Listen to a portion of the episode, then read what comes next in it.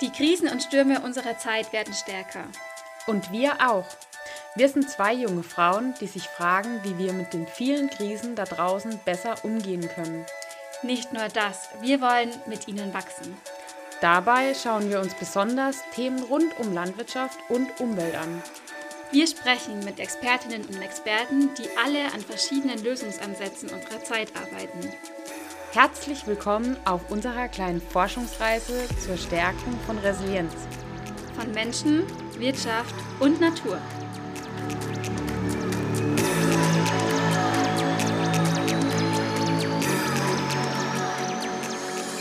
Heute geht es um Burnout in der Landwirtschaft.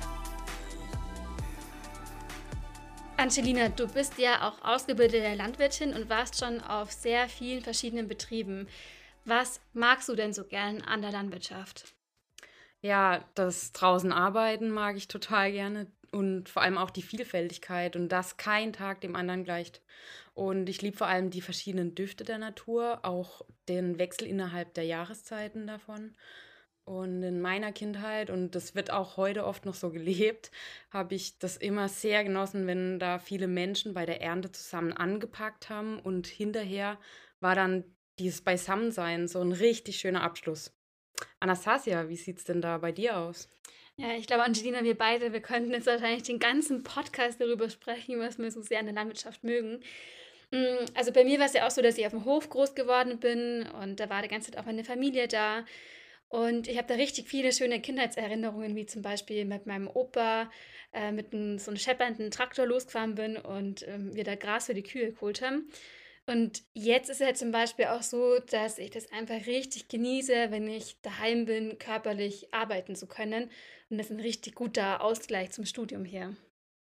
Ja, so wie du das beschreibst, klingt es auch echt einfach super idyllisch. So richtig nach einer Kindheit wie im Bilderbuch. Ja, so wie im Bilderbuch ist es nur leider nicht immer in der Landwirtschaft, denn anscheinend ist es so, dass bei all den schönen Tätigkeiten, die Landwirtinnen und Landwirte jeden Tag tun dürfen, das auch so ist, dass diejenigen Sachen, die belasten, immer mehr überwiegen. Und nachdem wir uns in der letzten Folge die Frage gestellt haben, was Resilienz ist und wie wir diese stärken können, geht es in dieser Folge speziell um ein zunehmendes Problem in der Landwirtschaft. Auch hier nehmen die Burnout-Fälle zu.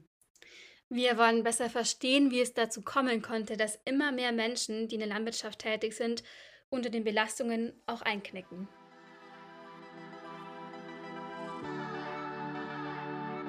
Der Strukturwandel in der Landwirtschaft und seine Folgen. Landwirtschaft im Zangengriff von Ökonomie und Ökologie. Anastasia, hast du den Eindruck, dass es den Landwirten und Landwirtinnen in Deutschland gut geht? Bei all dem, was ich so weiß, würde ich sagen, ja, nein.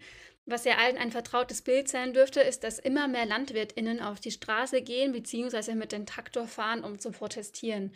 Besonders radikal und aggressiv sind die Proteste in den Niederlanden. Dort will die Regierung nämlich Tierbestände drastisch reduzieren, weil sie eben so ein, hohen, so ein großes Problem haben mit hohen Nitratwerte. Und da sieht man jetzt auch schon den Konflikt zwischen Sicherung von landwirtschaftlichen Betrieben, von deren wirtschaftlichen Existenz und Maßnahmen zum Umweltschutz. Es gibt da eine Beschreibung, welche die Situation sehr gut darstellt. Im Zangengriff von Ökonomie und Ökologie. So beschreibt Professor Klaus Dörre von der Uni Jena die missliche Lage, in der wir uns im kapitalistischen Wirtschaftssystem wiederfinden. Wir haben hier eine Studie von Professor Rolf Heinze der Uni Bochum.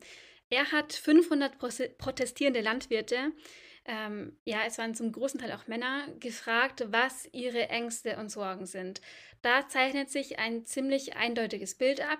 95 Prozent machen sich große Sorgen um die persönliche ökonomische Situation. 98 Prozent machen sich Sorge um die Zukunft der Landwirtschaft generell. Sie haben Sorgen um das Ansehen in ihrem Beruf, wegen dem Klimawandel und 87 Prozent machen sich große Sorgen über mögliche neue Vorgaben der Politik für Landwirtschaft. Hierzu haben wir die stellvertretende Vorsitzende der Arbeitsgemeinschaft für bäuerliche Landwirtschaft in Bayern, Isabella Hirsch, gefragt, was es noch für belastende Faktoren in der Landwirtschaft gibt.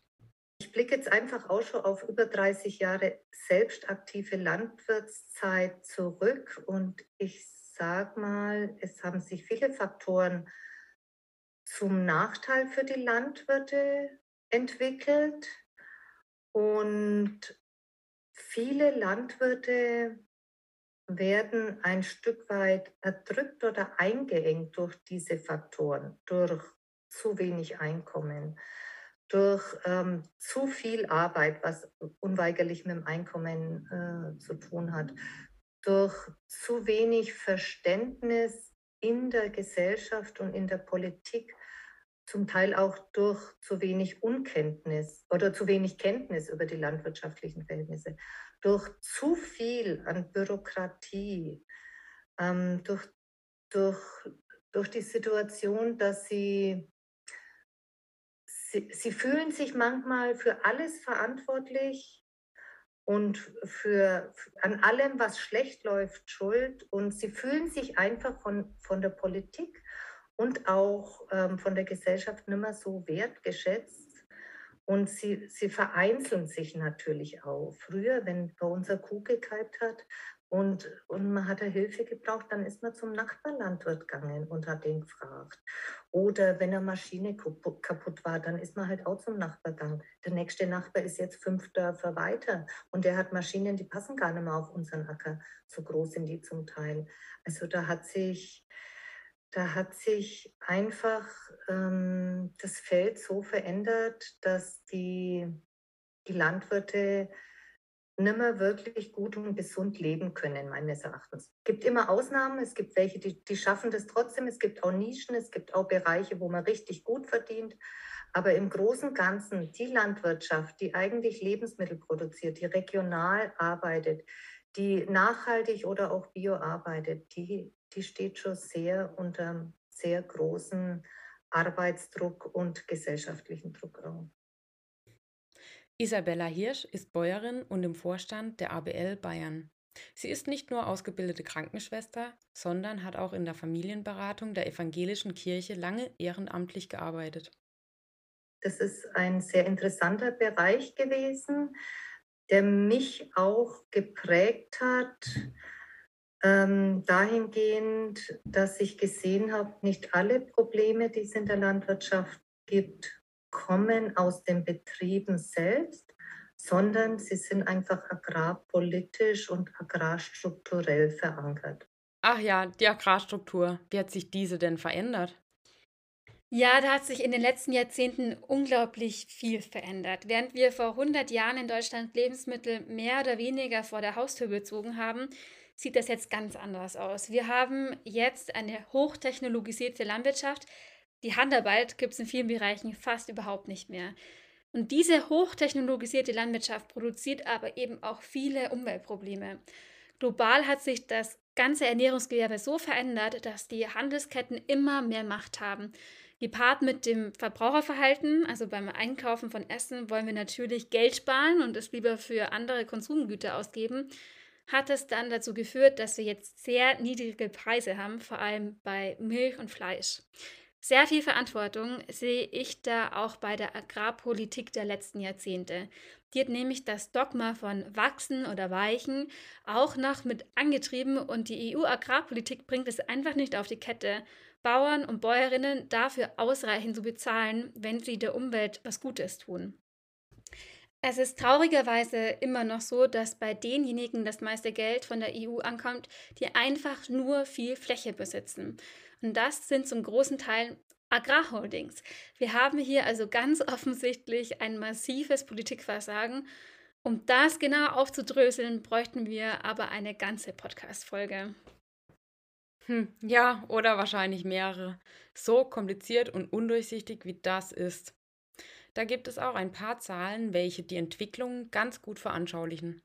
Während es in Deutschland im Jahr 1950 noch 1,6 Millionen Betriebe gab, waren es schon 1980 fast eine Million weniger. Das muss man sich mal vorstellen.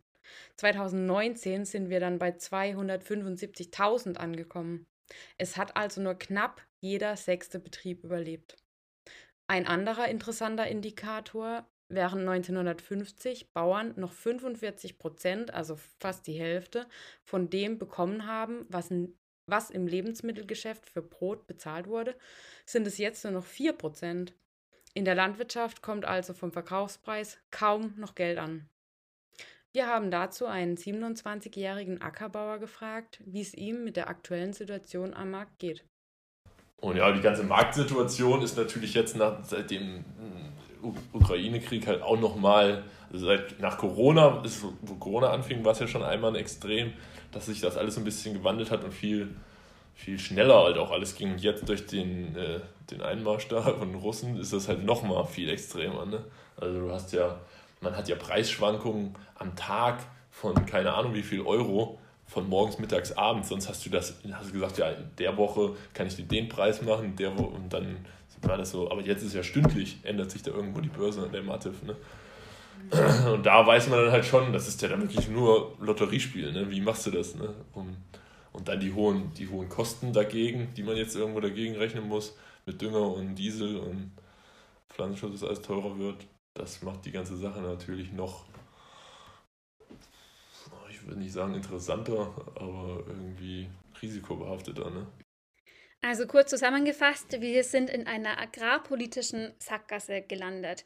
Wir wissen, aus einer ökonomischen und aus einer ökologischen Perspektive geht es so nicht mehr weiter. Und jetzt kommt der Bogen zum Thema Burnout. Hier noch einmal unsere Expertin zum Thema Resilienz, Silvia Wellensieg. Ja, wir müssen feststellen, dass sehr viele Menschen in, in ihren Berufsbildern, die sie wirklich aus Herz und Seele gewählt haben, genau an diesen Punkt kommen. In der Pflege ist, in einem Krankenhaus, ja, in einem Kindergarten, gerade die Menschen, die sich eigentlich um das Wohlergehen, um das Lebendige kümmern, ob das Mensch, Tier oder Pflanze ist, die äh, erleben natürlich hautnah, dass wir in einem gnadenlosen System unterwegs sind. Ja, unsere Gesellschaft hat sich nach Maximierungsgedanken äh, ausgerichtet und dadurch haben wir uns in eine, man kann sagen, sehr, sehr missliche Situation gebracht.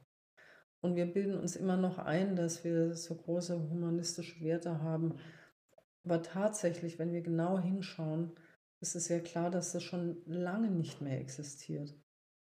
Und es ist letztendlich für mich herzzerreißend zu sehen, dass im Grunde genommen in keiner Institution, durch die wir hindurchwandern, ob das im Kindergarten ist und dann in der Schule, in der Ausbildung und schon gar nicht im Berufsleben danach gefragt werden, was wirklich unser Herz und unsere Seele dazu sagen, zu dem, was wir hier machen.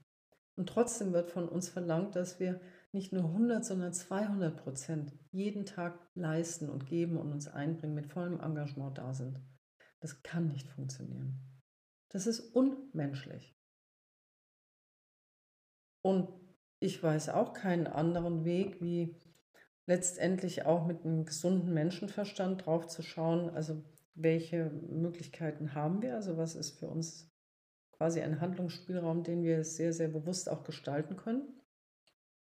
Und an welcher Stelle wir vielleicht auch radikal Nein sagen müssen und sagen, so geht es nicht weiter, weil ein Burnout ist nichts anderes, wie dass der Mensch im Grunde genommen abschaltet und sagt, er will nicht mehr weitergehen. Nur er kann es nicht klar formulieren, er kann es nicht deutlich kommunizieren, eine Abgrenzung vornehmen, sondern es passiert durch eine Krankheit. Ja, das verdeutlicht, dass wir in einem gnadenlosen System hier gefangen sind. Und das spüren wir in der Landwirtschaft auch auf einer psychischen Ebene. Was ist Burnout?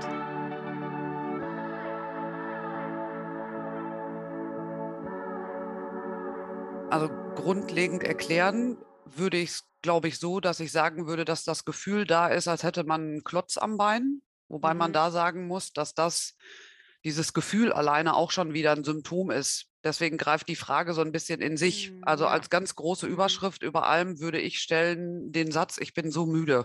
Also nicht umsonst, da ist Burnout oder es ist ja eine, eine, andere Bezeichnung für Burnout, auch Erschöpfungsdepressionen. Aber die Menschen, die davon betroffen sind, sind einfach unglaublich müde.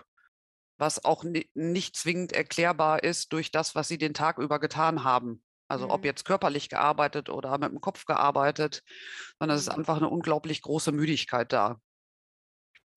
Das war jetzt Angela Buhle. Sie werdet ihr gleich noch öfter hören.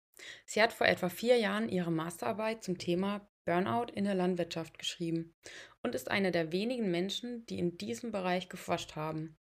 Außerdem bewirtschaftet sie noch einen landwirtschaftlichen Betrieb mit ihrem Mann. Seit 2019 ist Burnout auch im ICD-10 vorhanden. Es ist also seitdem auch eine offiziell anerkannte Krankheit oder besser gesagt ein Syndrom. Denn Erkrankte zeigen zwar bestimmte Symptome, die Ursachen für die Symptome sind aber nicht ganz genau zu identifizieren. Die Krankheit erstmals beschrieben hat 1974 Herbert Freudenberger. Darauf aufmerksam ist er geworden, weil er selbst betroffen war. Als passionierter Psychologe hat er nicht nur tagsüber seine Praxis geleitet, sondern hat auch noch abends ehrenamtlich drogenabhängige Jugendliche betreut. Irgendwann ist ihm dann aufgefallen, dass er sich immer kraftloser fühlt, ausgelaugt und zunehmend missmutig wurde. Er hatte zunehmend das Gefühl, dass seine Arbeit überhaupt nichts bringt. In einem Gespräch mit einem Kollegen hat er diesen Zustand auch als ausgebrannt bezeichnet, also Burnout. Die einzelnen Symptome können ganz unterschiedlich sein. Ein Kennzeichen ist, dass Betroffene am Anfang voll und ganz sich zum Beispiel in ihrer Arbeit einsetzen, also eine hohe Anforderung an sich selbst haben und auch noch hoch motiviert sind. Irgendwann tritt dann aber ein Gefühl von Erschöpfung ein, wenn sie merken, dass sie das vielleicht doch nicht alles schaffen, was sie sich vorgenommen haben. Da kann es dann zum Beispiel auch vorkommen, dass sie sich vor jedem Arbeitstag fürchten.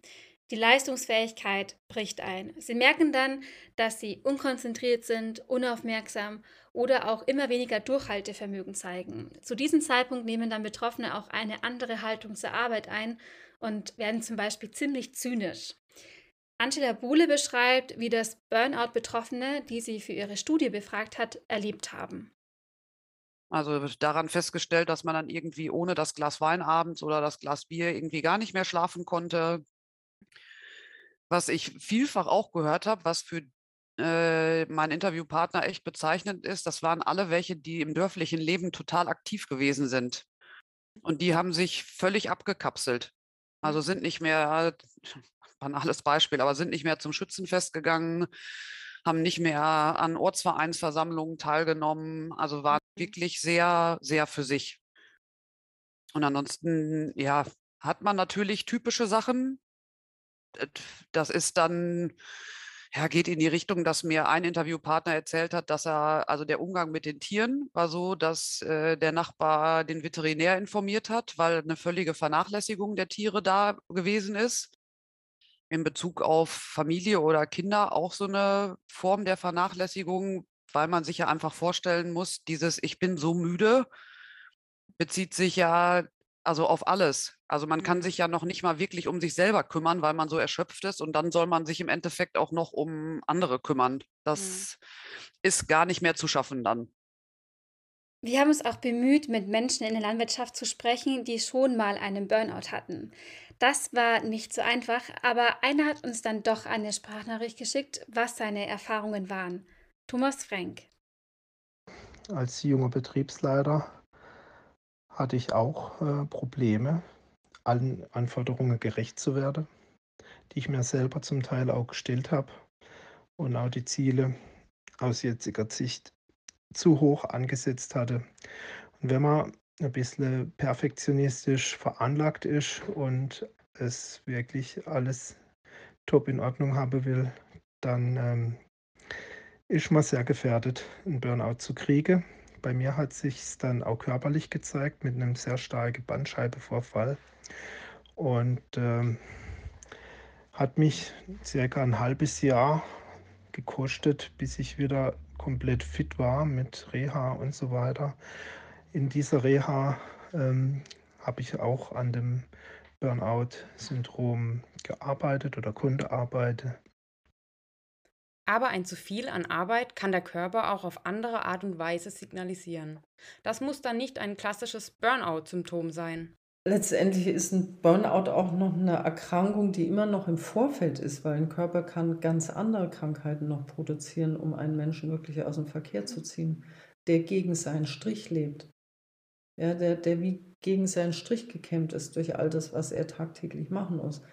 Nur Tatsache ist, dass wir an vielen Stellen viel, viel mehr Entscheidungsspielraum haben und ihn nutzen sollten.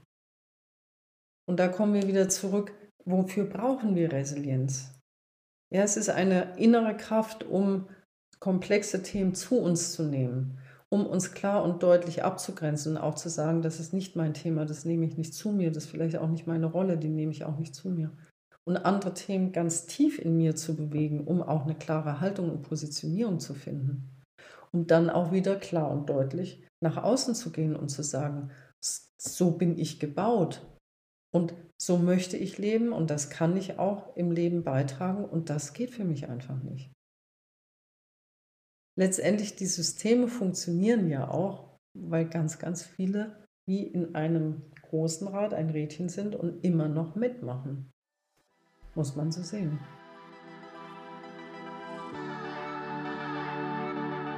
Wie es dazu kommt, dass immer mehr Landwirte von Burnout betroffen sind. Burnout bedeutet, dass die Lebensbalance aus dem Gleichgewicht geraten ist.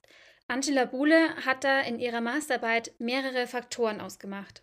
Woher kommt also die Ursache? Nein, liegt nicht nur in den individuellen Faktoren, aber es gibt natürlich, wenn man das Ganze clustert, so wie ich es in meiner Arbeit ja auch gemacht habe, gibt es Faktoren, die in der Person liegen, wie also eine unglaublich hohe Antriebskraft, ne? also was schaffen zu wollen, was fertig Mhm. kriegen zu wollen, gepaart mit Perfektionismus, vielfach auch Helfersyndrom hört sich so negativ an, aber das ist auch dieses Einbringen in der äh, in der ländlichen Bevölkerung oder im Dorfleben, ne? Also, ob das das Singen im Chor ist oder dann noch mal ehrenamtlich dies machen und in Mhm. dem Verein noch mit drin sein.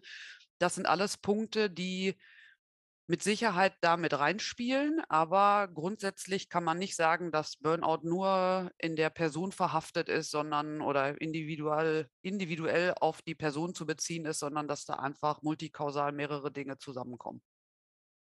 Es ist nicht nur so, dass die Arbeitsbelastung zunimmt und die unklaren Einkommensverhältnisse die Landwirtinnen und Landwirte unter Druck setzen. Es ist auch so, dass ein Landwirt als Privatperson nicht existiert. Arbeit und Familie sind eng miteinander verwoben. Deshalb hat das auch einen großen Einfluss auf den Berufsalltag. Zum Beispiel, wenn Beziehungen belastet sind.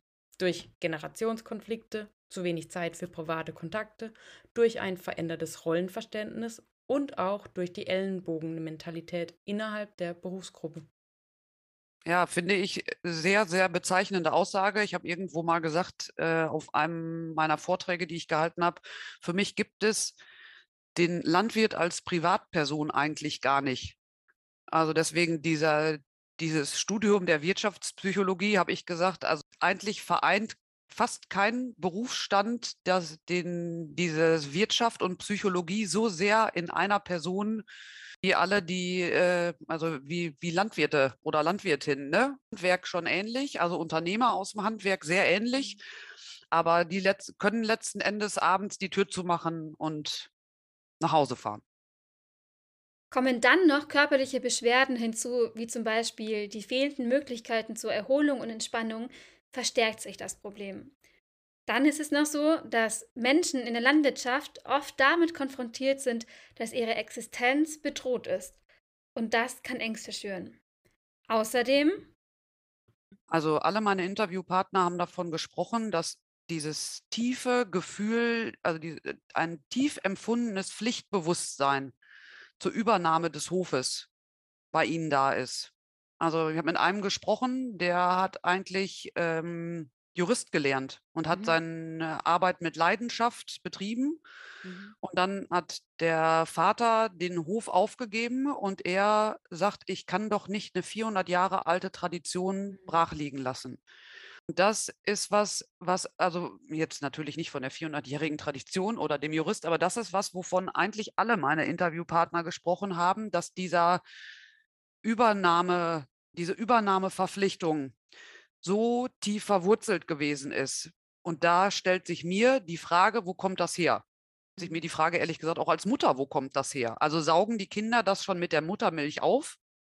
Oder ist das, dass wir das ganz unbewusst weitergeben? Ich kann ganz laut und deutlich sagen, lass lieber die Finger davon. wenn wir das unbewusst jahrelang aber schon so weitergegeben haben, wird jetzt äh, der Satz, mir geht es nicht gut und das liegt an der Arbeit, deswegen übernimm besser nicht den Hof, wird nicht der ausschlaggebende Punkt sein, sondern viel eher hinzugehen und zu sagen, also wo kommt das eigentlich her? Also an welcher Stelle der Entwicklung mhm. setzt da, setzt da irgendwie dieses, dieses Pflichtbewusstsein ein oder wie transportieren wir das auch als Hofübergeber? Wie transportieren wir das an unsere an unsere Kinder. Also ganz verhindern werden wir es nicht können, weil diese Menschen ja einfach auch einen Leidensweg hinter sich haben. Ne? Mhm. Und man wünscht seinen Kindern ja immer nur das Beste. Jetzt noch ein paar Zahlen aus einer Veröffentlichung von Angela Buhle bei der SVLFG. Einen Link dazu stellen wir euch in die Show Notes. Landwirte stellen im Zusammenhang mit suizidalen Tendenzen eine Hochrisikogruppe dar. In England weisen sie unter den Berufsgruppen die zweithöchste Suizidrate auf. 17 Prozent der deutschen Landwirte, die sich krank melden, leiden an Burnout, Depressionen oder anderen psychischen Erkrankungen. Und in Österreich ist es so, dass in einer Befragung 58 Prozent der Landwirte und Landwirtinnen psychosoziale Belastungen in Form eines leichten bis mittleren Burnout haben. Aus Österreich gibt es übrigens eine Veröffentlichung aus dem Jahr 2010 von Andreas Strempfel, welcher innerhalb einer Studie herausfand, dass rinderhaltende Bergbauern, die noch mehr Handarbeit durchführen müssen, weniger stressbezogene Indikatoren im Blut nachweisbar waren, als ihre Berufskollegen, die weniger körperlich arbeiten mussten. Das heißt, dass die ihren Stress durch körperliche Arbeit wieder besser abbauen konnten. Die Ursachen für Stress sind auf Bergbauernhöfen übrigens die gleichen ökonomischer Zwang zum Wachsen, familiäre und persönliche Spannungen und Konflikte mit dem nichtbäuerlichen Umfeld. Wir haben Lukas gefragt, wie er damit umgeht. Ja, also ich versuche schon immer viel, dass das gesellschaftlich halt, dass die Leute halt auch mehr verstehen, was wir machen und was, äh, was wir so den ganzen Tag äh, so fabrizieren. Ne? Und dass wir nichts Verbotenes tun, zum Beispiel, weil ich halt nachts mit der Spritze rausfahre oder so, habe ich, ich schon von Leuten angesprochen, warum ich immer nur nachts fahre, aber was ich da reinkippen würde, ne? Warum?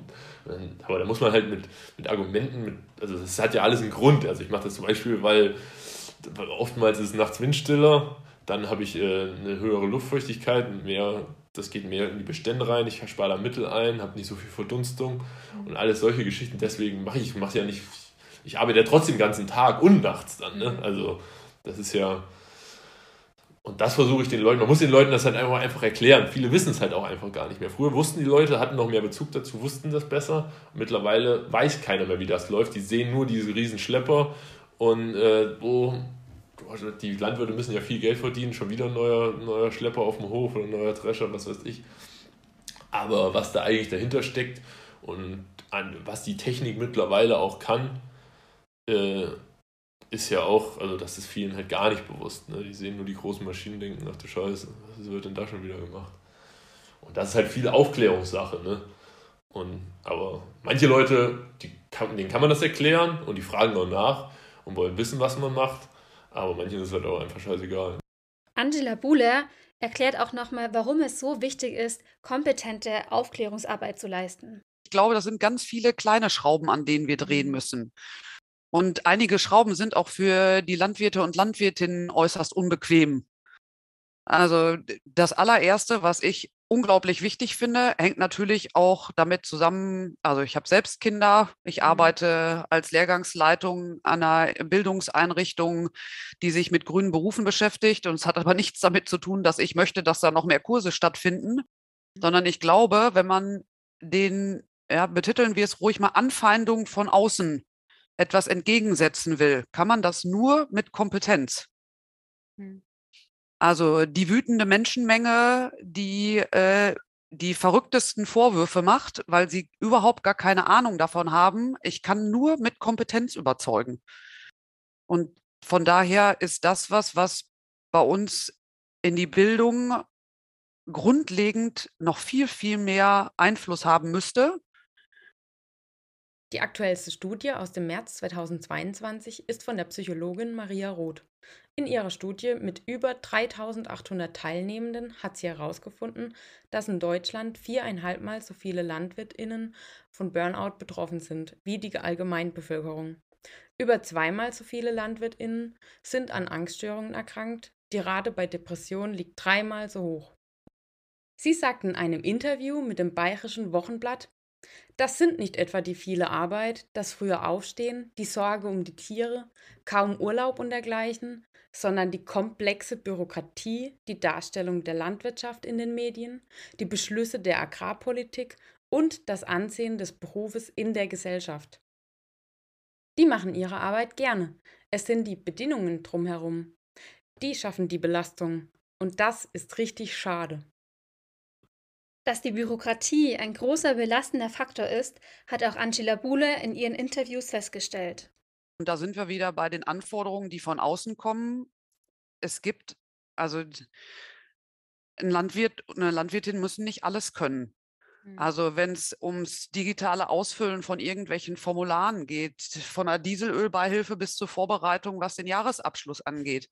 Das sind Dinge, die vielfach unglaublich Stress machen Vorbereitung von Audits, ne, QS-Prüfungen, das sind alles Sachen, wo man sich Hilfe holen kann. Also dieser Spruch, das Geld äh, wird nicht mehr auf dem Acker verdient, sondern im Büro. Zwischendurch muss man aber als Bauer, wenn ich das einfach mal so sagen darf, und ich behaupte immer, ich darf das, weil ich mit einem verheiratet bin, zwischendurch muss der, muss der Bauer auch auf seine Scholle damit es ihm halt einfach gut geht. Und das ist für, für viele ist das schon Stressbeseitigung, wenn man wieder das tut, was man gerne tut. So, jetzt haben wir wirklich viele Faktoren behandelt, die die Menschen in der Landwirtschaft so belasten. Aber wie sieht es denn eigentlich mit dem Wetter aus? Solche Sachen wie beispielsweise Termindruck beseitigen ist jetzt ein bisschen schwierig, wenn man, also nicht, wenn es zwei Wochen geregnet hat, die Ernte auf dem Feld stehen und die Sonne scheint, dann kann ich jetzt äh, noch so viel für meine Work-Life-Balance tun wollen. Den Termindruck kann ich nicht beseitigen. Auf der anderen Seite war das in meinen Interviews total interessant, weil die Landwirte eigentlich alle dieses Arbeiten mit den Begebenheiten der Natur als positiven Stress empfunden haben. Also ich habe Ihnen versucht zu erklären, wo der Unterschied ist zwischen positivem und negativem Stress. Und das wurde eigentlich von fast allem als positiver Stress, als Herausforderung empfunden. Was sind die ersten Schritte, wenn ich als betroffene Person oder als Angehörige mit Burnout konfrontiert bin? Die Initiative, eine Therapie anzufangen, geht meist von den Ehefrauen aus.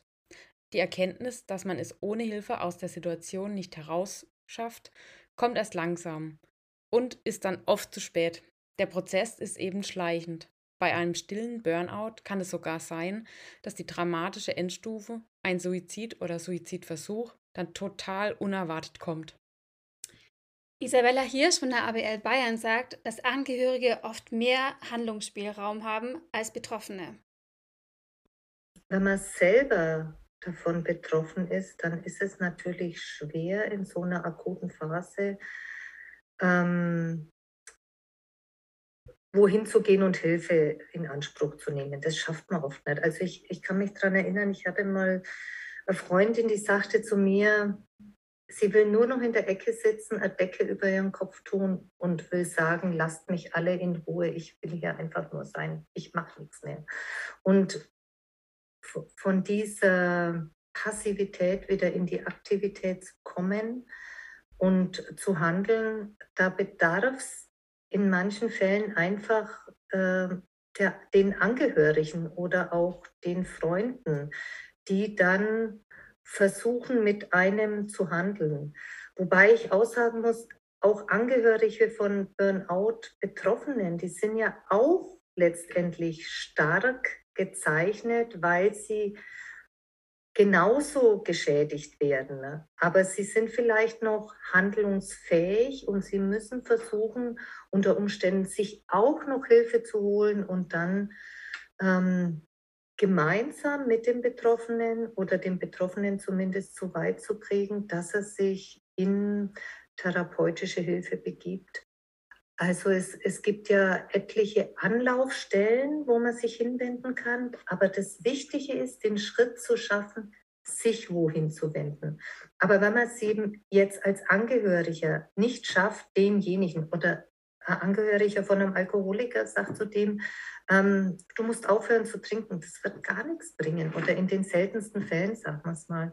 Und da ist es wichtig, dass sich die Angehörigen dann auch selber Hilfe holen. Und leider ist es so, dass das auch sehr lange dauert manchmal, bis man hier wieder einen Schritt vorwärts kommt oder wieder einen Schritt mehr an Lebensqualität erreicht. Aber wichtig ist, dass man sich auf den Weg macht, sich Hilfe sucht, sich vielleicht einem Freund anvertraut, Freund, Freundin, einem Familienangehörigen, einem Pfarrer oder auch Angebote nutzt, seinem Arzt anvertraut, die Familienberatungsstelle kontaktiert, sozialpsychiatrische Dienste kontaktiert. Ähm, Maschinenring hat oft mal ähm, Personen, die für so etwas zuständig sind. Sozialversicherung, landwirtschaftliche Sozialversicherung macht hier auch Angebote. Ähm, das, das, heißt nicht, dass, man, dass das Angebot immer zu einem passt. Man muss dann vielleicht auch mal anderes nehmen. Das Wichtige ist, dass man anfängt, wieder aktiv zu werden und sich Hilfe holt. Wenn ich persönlich jetzt eine Betroffene wäre, hätte ich wahrscheinlich ein paar Hemmungen, tatsächlich zum Telefon zu greifen und bei einer Beratungsstelle anzurufen. Wir haben Isabella Hirsch gefragt, was denn nach so einem Anruf passiert. Also bei der landwirtschaftlichen Familienberatungsstelle oder auch bei anderen Hilfsdiensten der Kirche ist es so, man kann schon mal im Internet einfach die Seite mal anschauen. Dann hat man ja schon mal zu niemand Kontakt. Dann schaut man sich einfach mal die Seite an. Was steht denn da so alles drauf? Ähm, das macht es schon ein bisschen vertrauter. Dann äh, ruft man wirklich dort an und in dem Fall von der Familienberatungsstellen ist es jetzt so, wenn man dann dort anruft, ähm, man erreicht nicht sofort jemand, manchmal ist auch ein AB dran, der einem sagt, zu welchen Zeiten man persönlich jemand erreicht. Oder man kann auch, man kann sich auch zurückrufen lassen, will auch nicht jeder, aber dann muss man halt wieder anrufen. Und ähm, dann kann man sich zumindest einfach mal mit jemand, dem die landwirtschaftliche Thematik sehr vertraut ist, unterhalten und seine Sorgen einfach mal äußern. Man weiß genau, das Gegenüber ist zur Schweigepflicht ähm, verpflichtet. Es geht, dringt nichts irgendwo hin. Keiner, wenn man auch in der Familie würde das keiner erfahren, wenn man das will, wenn man diesen Kontakt aufsucht. Ähm, und man merkt dann, kann ich mit der Person, können wir da vielleicht weiter noch einen Kontakt haben? Gibt es ein zweites Telefonat? Macht es den Sinn, dass die Person vielleicht mal auf unseren Betrieb kommt? Mit mir vor Ort spricht, mit uns vor Ort spricht, dem Ehepartner, den äh, Lebenspartner einbezieht, die Kinder mit einbezieht, die Altenteile. Manchmal ist es ist ja in der Landwirtschaft so, dass nicht nur einer in diesem System betroffen ist. Letztendlich sind es ja Beziehungen, die im ganzen Familiensystem, im ganzen Betriebssystem hier irgendwo betrachtet werden müssen.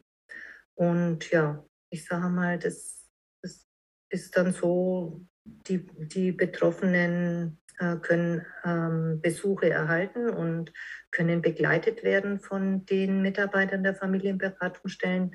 Und zusammen kann man dann sehen, welche, welche wichtigen Schritte kann man weiterhin machen. Macht man zusammen ähm, einen Termin bei einem Therapeuten aus oder äh, kontaktiert man dann mal den Arzt? Ich das sind dann Sachen, die man zusammen erarbeitet und dann auch hoffentlich weiterverfolgt. Bei der Behandlung von Burnout ist es so, dass diese sich oft an den vier E's entlanghangeln. Also erkennen, entlasten, erholen und Ernüchterung bzw. Besonnenheit. Das Erkennen einer psychischen Erkrankung ist oft nicht leicht und hier ist die ausdrückliche Ermutigung. Falls ein Verdacht aufkommt bei euch, geht einfach einen ersten Schritt. Die Experten und Expertinnen sind dazu da, euch zur Seite zu stehen und zu beraten. Dann geht es darum, die Stressoren zu reduzieren. Das heißt, all die Dinge, die belasten, so gut es eben geht, auszuschalten. Eine Herausforderung liegt dann auch darin, einen guten Weg zu finden, sich zu entspannen. Das muss nicht unbedingt eine Kur sein. Entspannungstechniken können sogar beim Melken angewandt werden. Und zu gutem Letzt die Besonnenheit. Tja, wir sind halt eben Menschen und keine Maschinen. Löst euch von unrealistischen Erwartungen. Leichter gesagt als getan.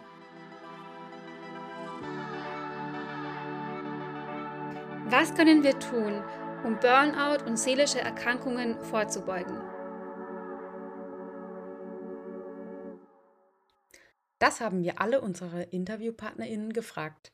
Der Umfang der Antworten würde jetzt allerdings den Rahmen dieses Podcasts sprengen. Deshalb hier nur eine kleine Auswahl. Klar, die Rahmenbedingungen sind teilweise erdrückend und müssten verändert werden. Solange sich hier nichts tut, wird sich wohl auch der Anstieg der Erkrankungen nicht wirklich aufhalten lassen. Das ist ganz klar die Aufgabe der Politik. Ähm, ich sage mal, an der Struktur was ändern ist natürlich eine Sache, die lange dauert, aber das ist in, der, in erster Linie mal Aufgabe der Politik, hier strukturell was zu ändern. Und da ist für mich an erster Stelle, Landwirte müssen Geld verdienen. Und wenn sie dieses Geld verdienen, können sie das auch in Lebensqualität und auch in, in ich sage jetzt mal, ähm, man braucht Zeit, in der man gut arbeitet, man braucht aber auch Zeit, in der man gut Freizeit machen kann. Und Landwirte müssen sich finanziell das leisten können. Und wenn der Betrieb eben so groß ist, dann muss es möglich sein, gut bezahlte Fachkräfte anzustellen. Was weiterhin helfen würde, wäre, dass Betriebshelfer für die Eingliederung nach einer Burnout-Therapie auch zur Verfügung stehen würden. Äh, was ich gehört habe, wo man noch mal dran wollte, sind Betriebshelfer. Also, dass man auch für einen landwirtschaftlichen Betrieb so eine Art Wiedereingliederung kriegt. Nicht kommen wieder und bums sind sie wieder da, weil der Betriebshelfer dann weg ist. Ähm, das sind alles so halt die kleinen Schrauben, an denen man drehen kann. Isabella Hirsch ist es auch ein großes Anliegen, dass wir in der Landwirtschaft über psychische Probleme sprechen und dadurch die Tabuisierung aufbrechen vielleicht auch noch äh, ganz wichtig finde, dass Landwirte sich zu diesen Themen auch untereinander unterhalten. Also ich, ich bin ja schon seit über 30 Jahren Bäuerin, ich bin schon immer in Arbeitskreisen. Da geht es um Melktechnik, da geht es um äh, Getreideanbau, da geht es um Fütterung, da geht es um Milchleistung. Das ist alles super und toll und wichtig. Aber es geht ganz selten um das Zusammenleben im Mehrgenerationenhaushalt. Ähm, äh, wie, wie komme ich mit der Hofübergabe klar? Da gibt es spezielle Seminare, das ist auch richtig. Und sowas muss man auch nutzen. Aber dass Landwirte sich gegenseitig stützen und unterstützen und gegenseitig von ihrem Wissen profitieren, das finde ich so ganz, ganz wichtig, weil, weil die einfach gute Erfahrungen haben. Zum Beispiel, wie können wir den Arbeitsalltag mit Altenteiler und Hofübernehmer gestalten. There is no glory in prevention, aber es würde vielen Einzelpersonen und vielen Familien einen langen und leidvollen Weg ersparen, der diese Krankheit mit sich bringt. Und dann ist es natürlich so, dass Landwirte auch selber versuchen können, hier sich bestimmte Sachen vorzunehmen, wo man eben weiß, das hilft mir. Ich sage mal, am, am besten wäre es vielleicht, wenn in den Schulen, in den landwirtschaftlichen Bildungsstätten gleich das ein gewisser Unterrichtspunkt wäre. Oder sagen wir mal, wenn wir einen Stundenplan haben von Montag bis Freitag und da steht jeden Tag irgendwie Produktionstechnik drauf oder Pflanzenkunde, sonstiges. Und dann müssen einfach zwei Stunden dabei sein, wo man sagt, wie, ähm, wie erhalte ich meine Persönlichkeit gesund, wie erhalte ich meine Familienarbeitskräfte gesund, welche Tätigkeiten kann ich erlernen, um einer Überlastung vorzubeugen, welche Resilienzfähigkeiten ähm, brauche ich, wie erarbeite ich wieder die, wie übe ich die ein, wie baue ich die auch in den Alltag ein, es ist ja auch nicht so, man kann ja auch nicht sagen, ich schaue einmal, dass ich mein Leben auf die Reihe kriege und dann passt es für immer. Das ist was, wo man immer dran arbeiten muss. Wenn man eine Milchviehherde hat, dann hilft es auch nicht, wenn ich einmal äh, hohe Milchleistung habe und dann fütter ich irgendwas, sondern ich muss immer dabei sein. Ich muss immer die Einzeltiere beobachten und in, ähm, wenn wir eine Situation haben wollen, in der es uns auch gut geht, muss ich immer wieder dran arbeiten, immer wieder neue Ansätze auch haben, immer wieder auf veränderte Situationen reagieren können. Auch ähm, einmal das, die Fähigkeiten erlernen, so zu reagieren und dann auch die Zeit und äh, die, den finanziellen Hintergrund zu haben, das so auszuleben. Den Impuls von Isabella Hirsch nehmen wir jetzt einmal direkt auf und gehen wieder in die Praxis. Heute überführen wir die inneren Antreiber. Diese Anleitung ist jetzt ziemlich kurz erklärt und gleichzeitig ist es so, dass die Übung dir sehr viel bringen kann, wenn du dir wirklich dafür Zeit nimmst. Und als kleine Vorwarnung, das Format ist jetzt vielleicht ein bisschen ungewöhnlich. Es geht darum, dass wir uns ja jeden Tag in einer Art Selbstgespräch befinden. Und das sind ja genau diese inneren Stimmen, die uns dazu antreiben, die Dinge zu tun, die wir unter anderem gar nicht gut für uns sind.